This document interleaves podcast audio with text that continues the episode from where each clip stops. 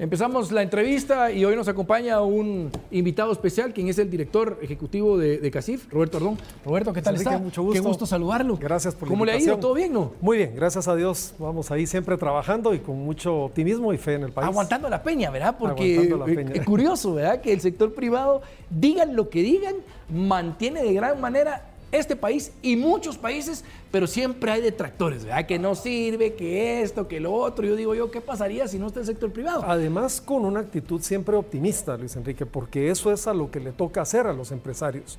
Es poner su vista en el futuro, en el largo plazo, qué podemos hacer más y mejor.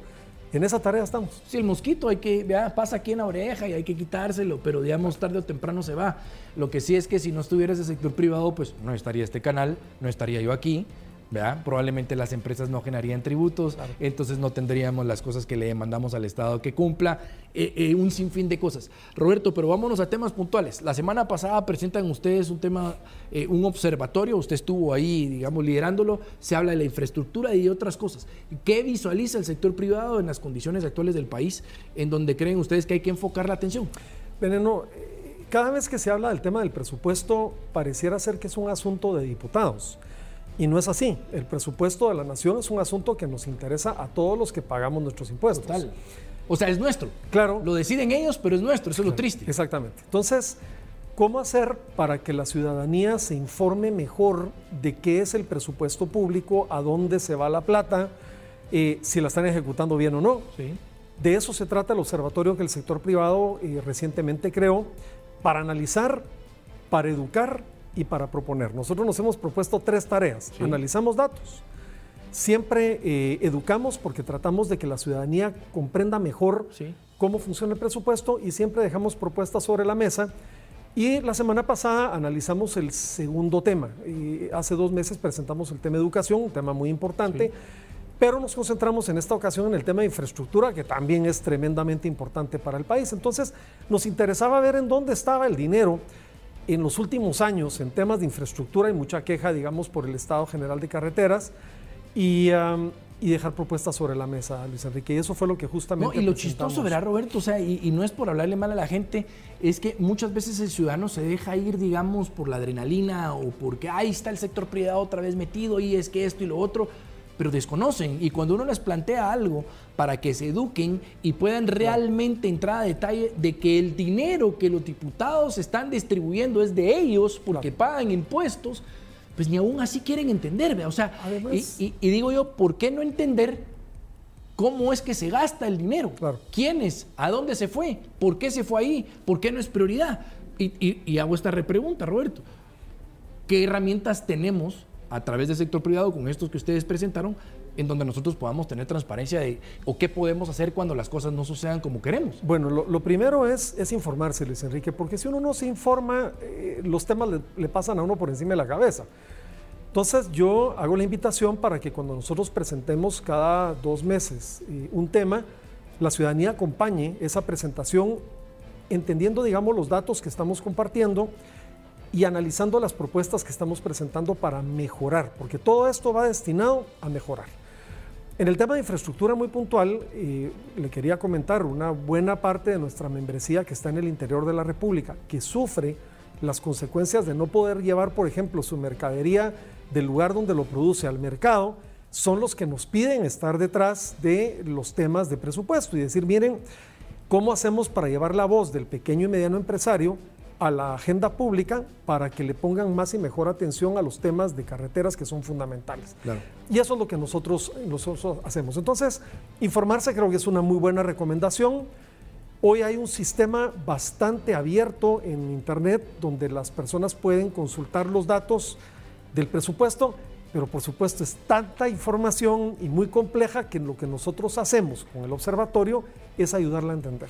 Roberto, ¿qué, piensa usted cuando ve comentarios, por ejemplo, cuando ustedes abordan como, como, CACIF el tema de la infraestructura, que es un beneficio para toda la población, estén en CACIF o no estén en CACIF. Exacto. Es decir, pero empiezan los comentarios, ah, es que seguramente los del CACIF lo que quieren es infraestructura porque por ahí pasan algunas empresas que están agremiadas ahí. Y es que entonces es algún beneficio para... O sea, yo digo, a ver, a ver, si están tirando un trayecto de infraestructura, puedo ser yo un mediano, un pequeño empresario que no tengo nada que ver con el CACIF o tengo algo que ver con el CACIF y voy a tener facilidades para ser más competitivo, para que los trayectos sean mucho más adecuados. O sea, esto es, esto es algo planeado, Roberto, es una, porque realmente es una narrativa tonta, pues, ¿verdad? Mire, la crítica siempre se escucha. Eh, eh, digamos, en todo país, en todo proceso democrático, la, protesta y la queja se escucha. Lo que uno no tiene que dejar es que la queja lo paralice a uno. Eso nosotros nos hemos hecho el compromiso de que por más crítica que pueda eh, hacerse al trabajo que se hace desde las organizaciones gremiales, eso no nos va a impedir el presentar propuestas. Lo segundo es bueno, está bien la crítica, pero también esperaría uno que detrás de la crítica... Sí, contame algo nuevo. Claro, presenten una propuesta, qué hay de nuevo, cuál es su oferta.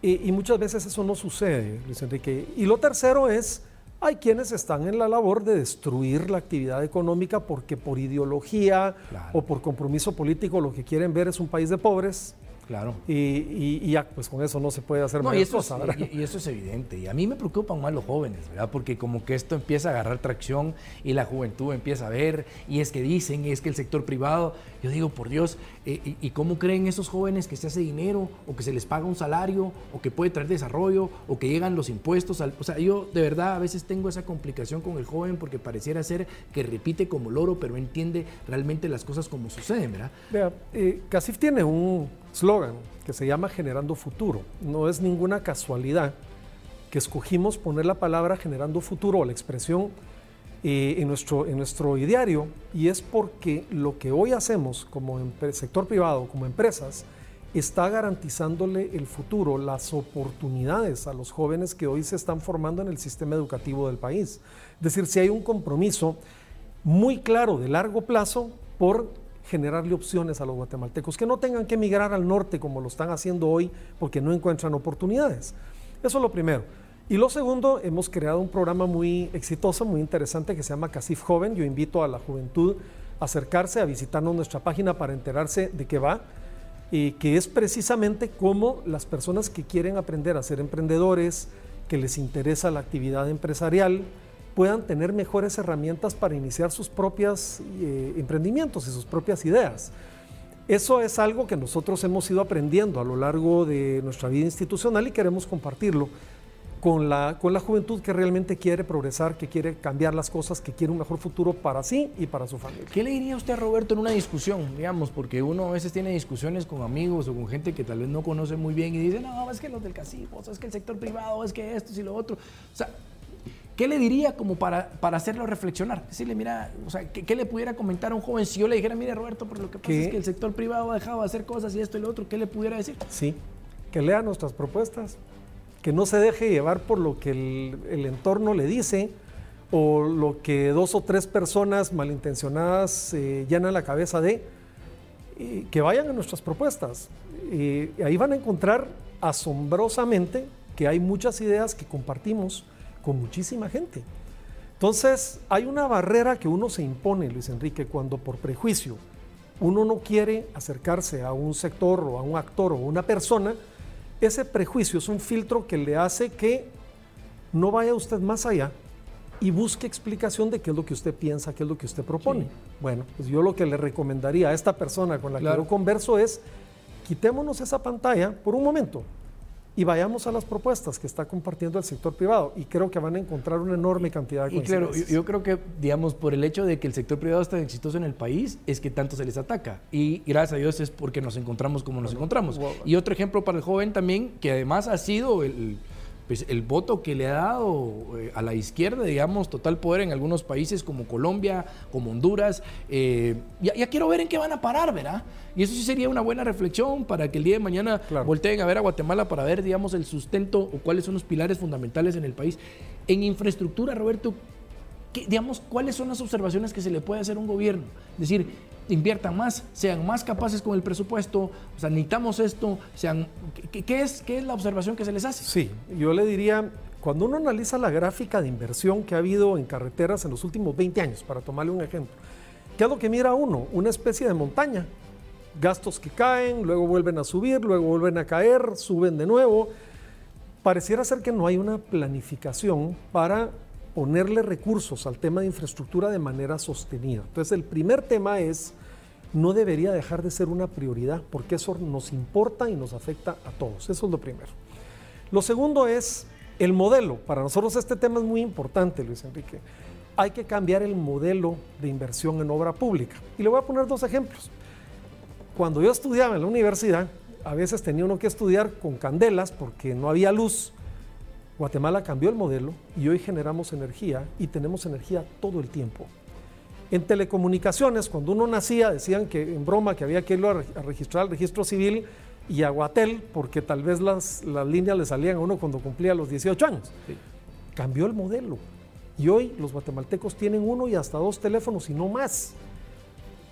¿Qué proponemos? Proponemos cambiar el modelo. Eso implica cambio en legislación, eso implica, digamos, voluntad de los partidos políticos, implica que los diputados cambien la forma en que hacen las cosas, que estamos hablando que es delicado, ¿verdad?